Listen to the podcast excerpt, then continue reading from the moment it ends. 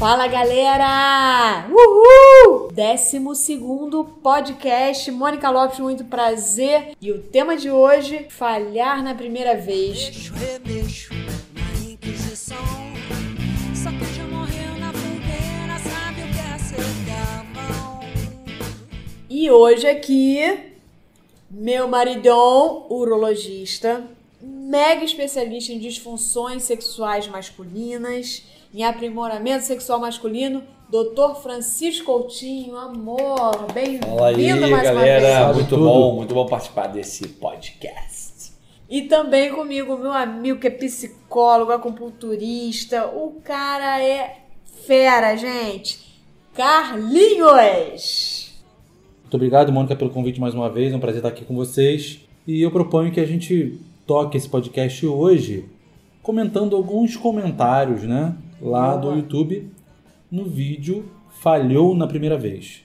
Eu vou começar com o primeiro comentário que está aqui, né? Que foi feito um dia atrás aqui. Quero os comentários de vocês. Eu falhei ontem. Parênteses. Primeira vez. Mas estou preocupado. Tenho medo de na segunda vez falhar também. Na, na pergunta, né, no questionamento desse, de- de- desse, Esse nosso amigo, desse nosso né? amigo, é, a gente não fica bem claro se ele falhou na primeira vez que ele tem a relação sexual ou se ele falhou pela primeira vez. É.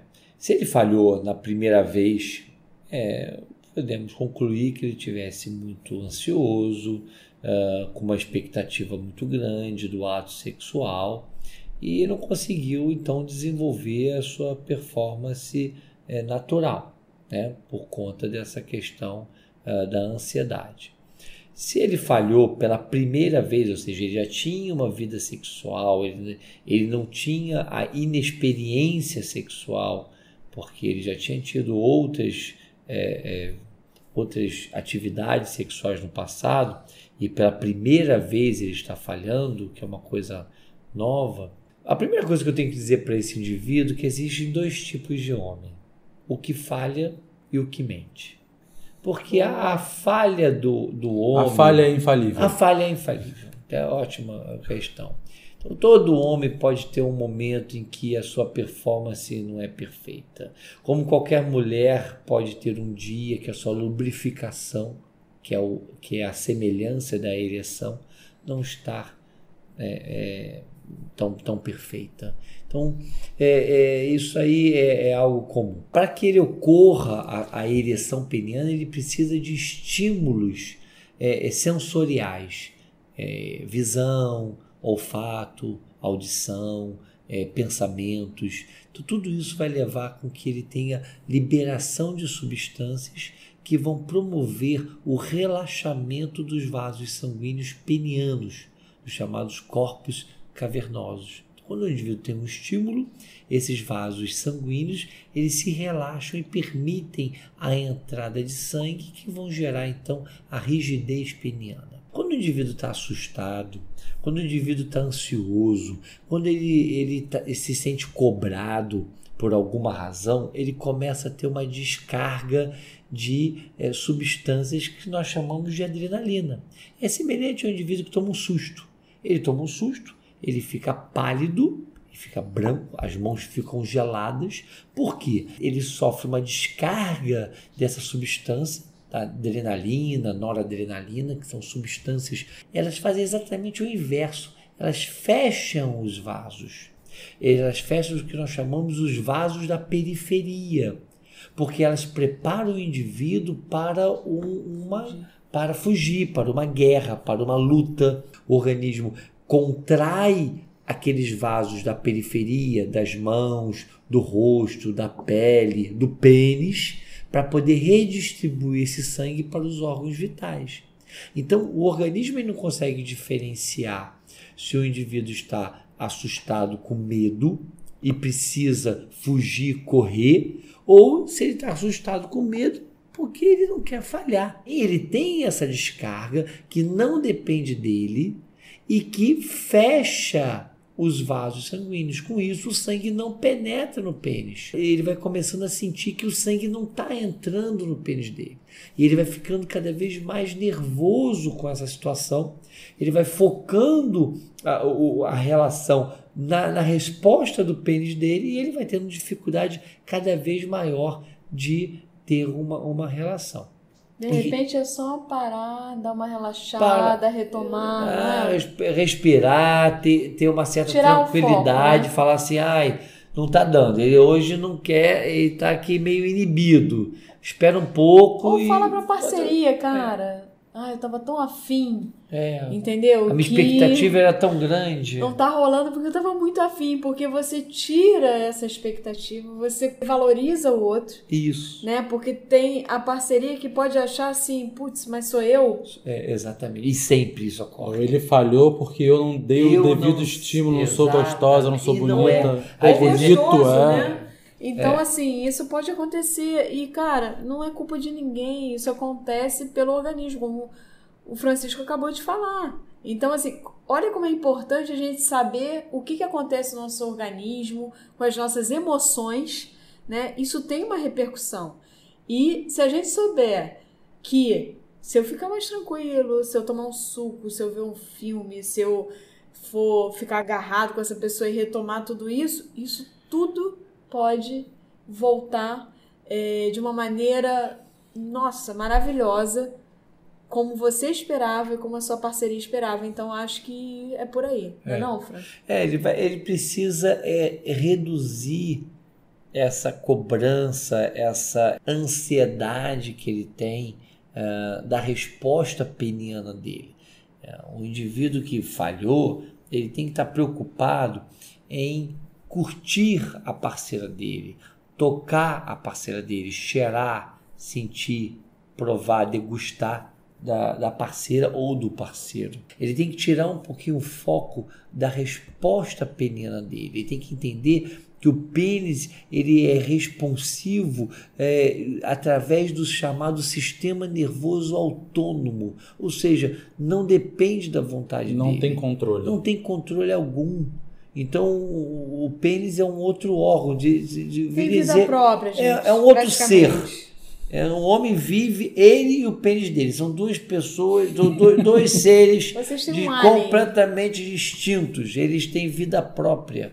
Então é, tem que respeitar isso. Agora, se o indivíduo encara, eu falei a primeira vez, mas eu falei porque eu estava nervoso, eu falei porque eu tive uma descarga de adrenalina que, que me dificultou, e na próxima vez eu vou ter uma abordagem tentar ficar mais tranquilo, fazer mais sexo oral, vou fazer mais preliminares, etc. Muito provavelmente ele vai ter uma boa performance.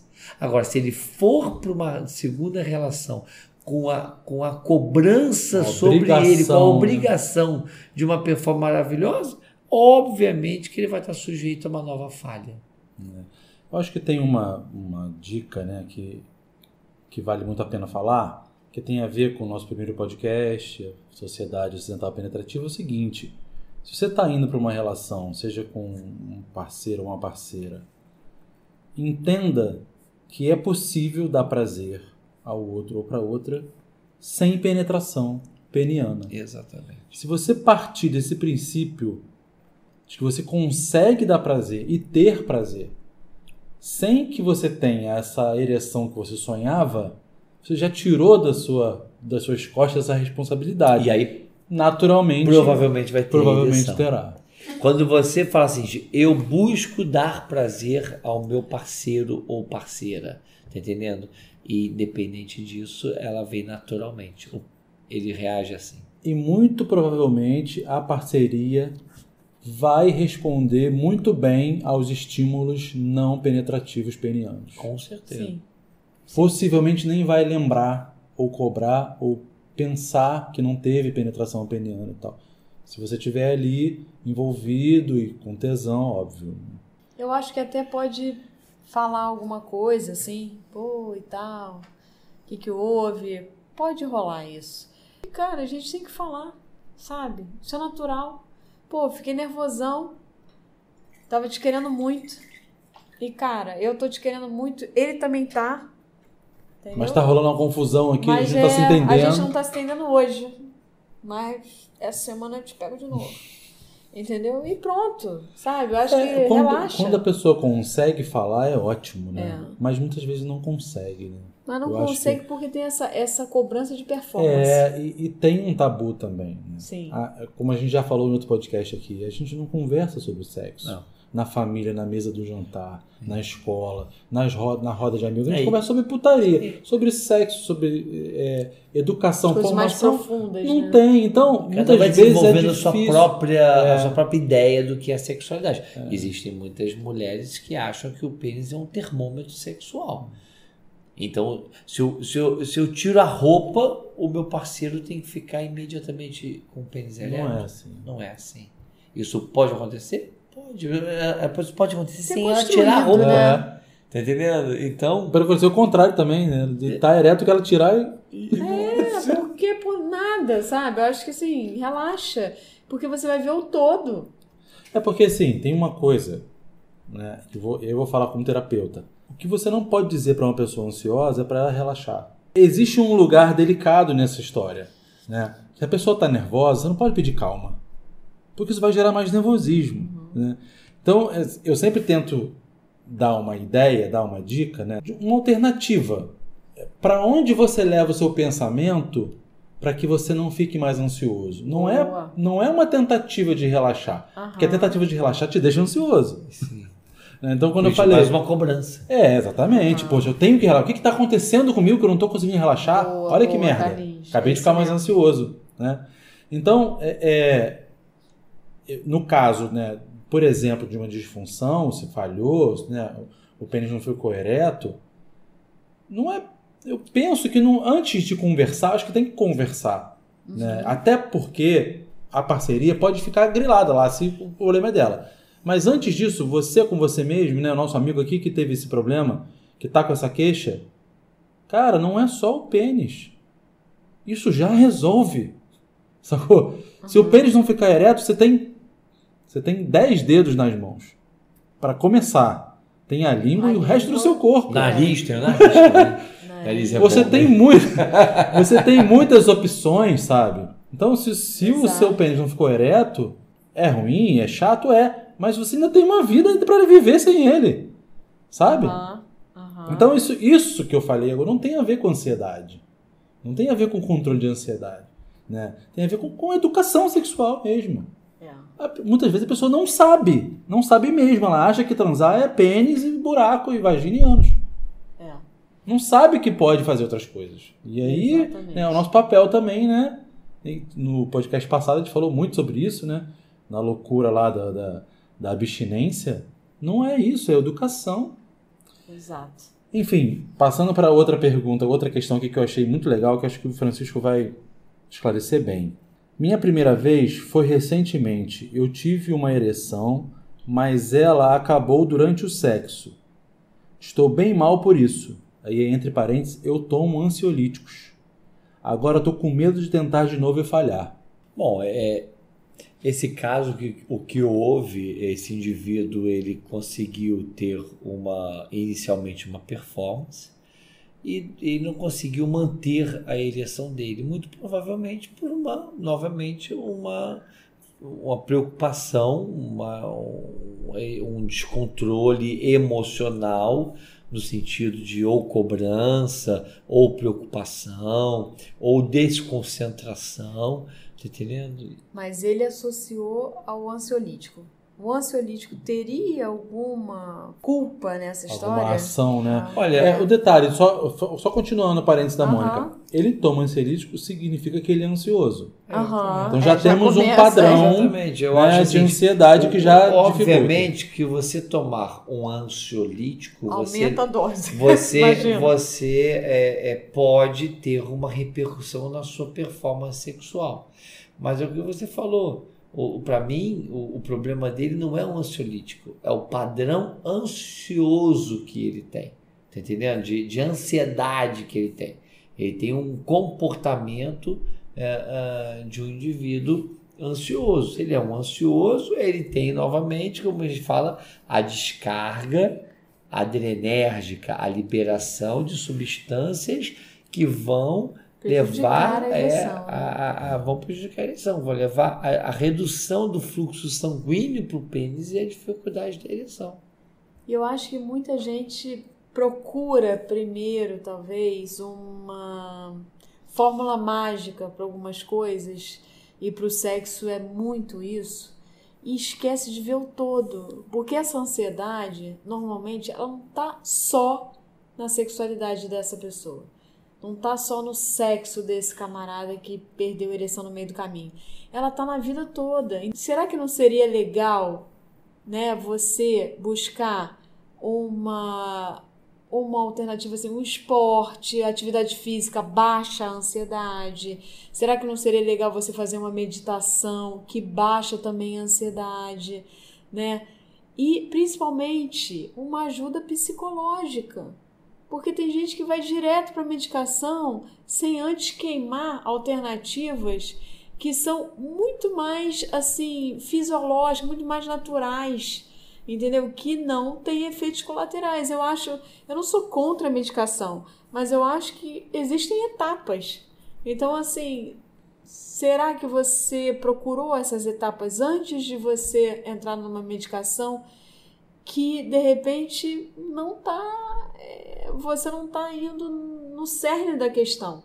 Você poderia tomar uma medicação, mas ao mesmo tempo tá fazendo alguma coisa para mudar um hábito da sua vida toda e melhorar em outros aspectos, não só o sexual, melhorar a sua sexualidade como um todo, melhorar o teu dia a dia. Então, mas na, na prática, né? é, vamos lá, falando da, da medicação Ou e- juntar, não e, pode as psicoterapia, né? É, é, nós temos, nós temos é, é, populações distintas, né? Um, um paciente jovem que não tem fatores de risco, que ele é, é, não é diabético, não é hipertenso, não tem uma- um- um- alterações do colesterol, ele não é sedentário, não é obeso, não tem abuso de álcool, de cigarro e etc., que são os fatores de risco. Esse paciente tem um, um quadro de disfunção erétil é, de origem psicogênica. Então, o importante dele, o mais importante para esse indivíduo é o atendimento e, o aconselhamento é, é psicológico. Obviamente que as medicações elas podem entrar como um auxiliador, mas o foco principal tem que ser a questão psicológica.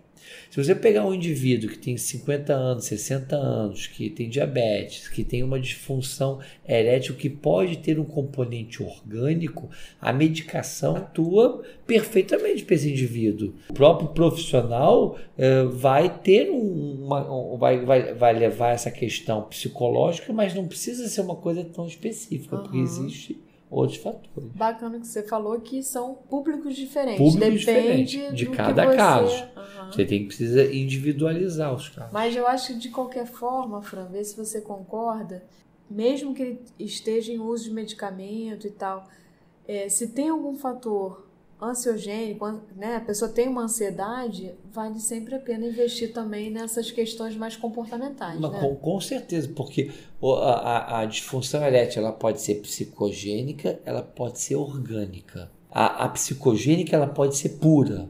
A orgânica nunca é pura. Sempre vai ter uma ação psicogênica naque- agravando aquele problema orgânico. Então, o indivíduo tem um problema orgânico, ele tem pouco fluxo sanguíneo para o pênis por uma série de fatores, como eu falei, os fatores de risco. Obviamente que ele vai ter o quê? A sua cobrança emocional sobre o caso dele. O Então, físico leva, ah, nesse caso o físico, no pode físico levar leva até a uma, É. a uma necessidade de um uma aconselhamento. emocional, vamos dizer Exatamente. assim. Por por quê? Pela ansiedade e pela cobrança. Tem uma pergunta muito interessante aqui que a Mônica já respondeu, mas eu acho que vale a pena aprofundar. Fisioterapia pélvica também é indicada nas disfunções sexuais? Sim, a fisioterapia pélvica é assim, anda de mãos dadas com a urologia, que a gente fala é, na nossa linguagem mais técnica, que é o padrão ouro, ou seja, é o melhor tratamento, com mais comprovação científica para o tratamento das disfunções sexuais masculinas, seja ela ejaculação rápida, seja ela disfunção erétil. Mas a fisioterapia como um agente, né, de que faz é, uma terapia física também pode ajudar. Então a gente trabalha, né, com vacoterapia, por exemplo, que é aumento do fluxo sanguíneo para aquele, para aquele pênis, com algumas terapias, né, é, que são comportamentais, ou seja, a gente dá alguns aconselhamentos para esse homem. A fisioterapia realmente assim tá cada vez mais abrindo caminho, mostrando evidência científica nessa, nessa abordagem desses pacientes com disfunção sexual masculina, em sempre de mãos dadas com a urologia, né, Fran? A fisioterapia ela já tem um papel assim, fundamental. Né? Na, na questão feminina, que a gente não, não é o questão aqui, ela já tem já está bem sedimentada, né? Acho que a, a, o, as medicações orais eh, nos últimos, na última década ela veio favorecer muito aos homens e infelizmente as mulheres não têm ainda um comprimidinho mágico que melhore o seu desejo, o seu prazer, sua lubrificação. Então quem vai fazer isso, a meu ver, é a fisioterapia pélvica que vai ajudar essas mulheres. Uh, nos homens é algo novo, a fisioterapia é, é, peniana ela, é, é, ela, ela vem crescendo, uh, ou, ou, seja, essas, essas manobras todas vão auxiliar os homens e nós vamos associar, uh, nesses casos, a psicoterapia e, as, e, o tratamento medicamentoso. Acho que é, é um tratamento interdisciplinar, interdisciplinar. Né? Com mais de uma especialidade. É, exatamente. Todo mundo atuando junto. Maravilha. Eu vou ler uma última, um último comentário aqui que eu achei maravilhoso que é um, um afago para o nosso ego também. Ontem eu fui ter a minha primeira vez, mas eu não conseguia manter ereto por muito tempo. Acabamos não transando e ficando apenas nas preliminares. Eu estou me sentindo muito melhor com esse vídeo. Ai, lindo. Olha que ele entendeu, né? Ele Aham. entendeu a mensagem. Ah, me deu vontade de chorar. Amigo, vocês transaram. Sim. É isso. Isso aí transar. A transa e, é isso. É e, isso. E, e, transar tá muito provavelmente muito mais gostoso do que muita gente transa. É, já chega entrando. Entrando, incomodando é. e, e, terminando sem que o outro tenha terminado. Exato. É, exatamente. Acho que. Imagina assim, daqui para frente, né? Com mais tranquilidade. Que bom. Com o pênis ficando ereto, ele podendo também penetrar. É, Nossa. E, eu, eu, foi um, eu um exemplo, porque isso não é comum. O homem tende, quando ele falha, ele tende a se encapsular. Ele, ele se fecha dentro de uma, de uma bolha de tristeza. Eu costumo dizer que o, o, o homem que falha é igual o pensador de é, Rodin aquele que cara que está pensando assim com aquela mão no queixo, pensando, caramba, e agora?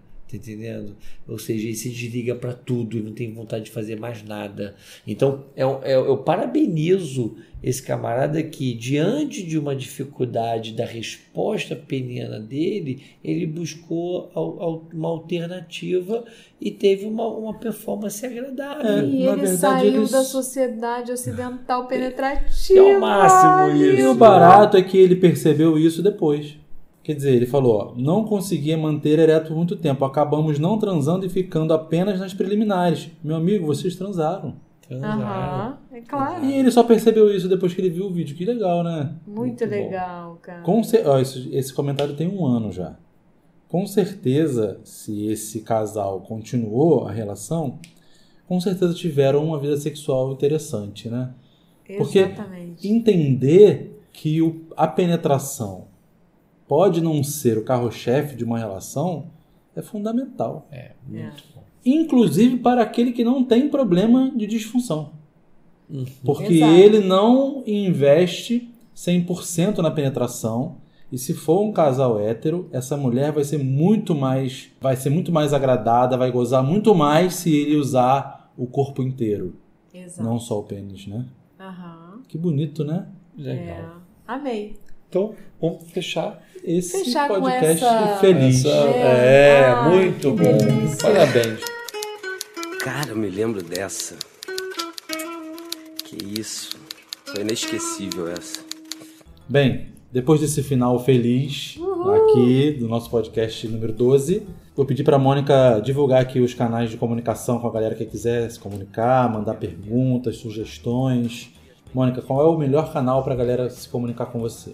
Então, gente, é só guardar na cabeça assim, Mônica Lopes, muito prazer. Aí Instagram é isso, YouTube é isso, Facebook é isso. Então vocês me acham nesses três. O melhor de todos é Instagram, pelo direct, né? Se você quiser falar só comigo. Ou ali, tá ali no Stories, participar, que eu vou adorar. Me seguindo, me recomendando, se você achar legal, todas essas informações, para que a gente faça mais pessoas entenderem que a vida sexual é muito mais do que penetração, do que ter ereção, muito mais do que isso, é muito mais amplo, tá? Maravilha. Agradecer aqui o apoio da Clínica Saluté, que mantém o nosso podcast vivo. E agradecer mais uma vez aqui ao casal pelo convite que me fizeram. Muita honra participar. Valeu. E ó, a gente vai fazer, nós vamos fazer 10 anos de Saloter, dia 14 de março. Olha que beleza. Precisamos comemorar. Muito bom. Parabéns Bom, pra nós. Parabéns. Tô contigo, hein?